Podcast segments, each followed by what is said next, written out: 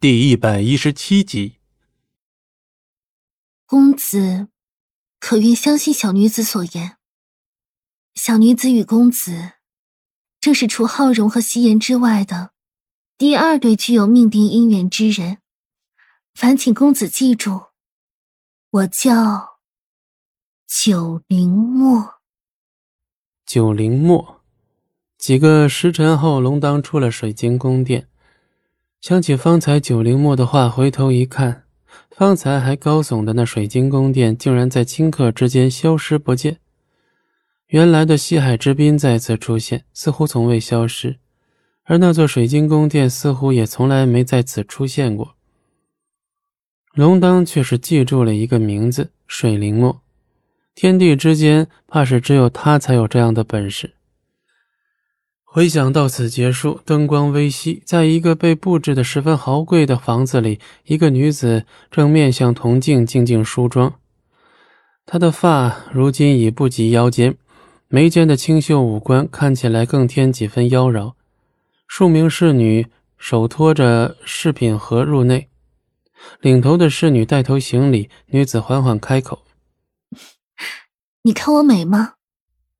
领头的侍女看向了铜镜中，一副绝世容颜在其中映出。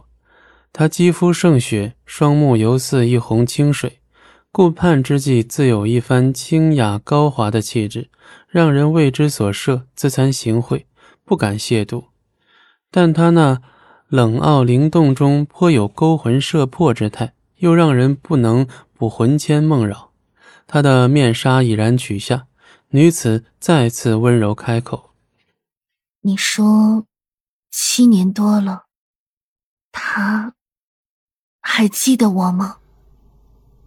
在静养了十日，素素的身体有了很大的好转。萧山，这日素素早早便同龙当到萧山的冰室。如今分明已入春，可萧山内部却有一处被冰雪覆盖的地方。跟着龙当进到冰室的素素知道龙当欲替他渡血，在他的记忆中，以前他娘亲帮他渡血时，便是需要把整个房间都堆满了冰块。娘亲只同他说，渡血时两人的血液都会在体内沸腾，若是受血的一方产生了抗拒，则会导致两人气血逆流而死。这些冰块只能起到降低血液沸腾速度的作用。只是那时素素的娘亲只告诉她，帮她渡血是因为她体质太弱，日后去了巫族不能很好的胜任巫女一职。今日的渡血是她要变成妖。龙当首先找到一处寒冷之地坐下，一入冰室，素素不禁打颤。一下子就被龙当捕捉到。怎么？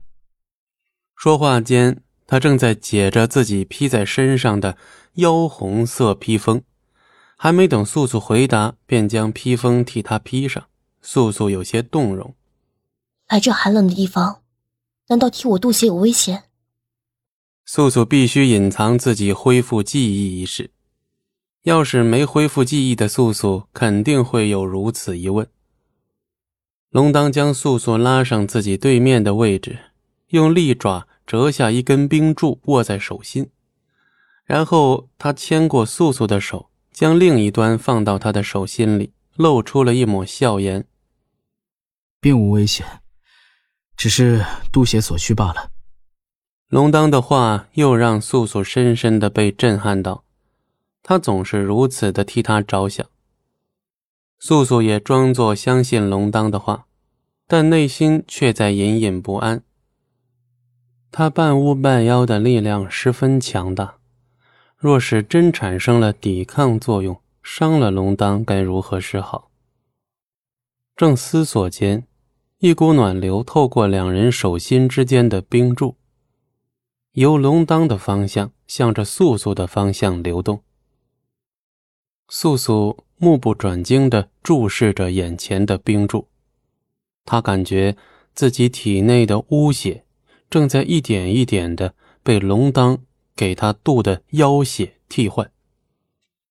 这换血的感觉他是清楚的不只是他难受就连替他渡血的人都要承受煎熬。本集播讲完毕。感谢您的收听我们精彩继续。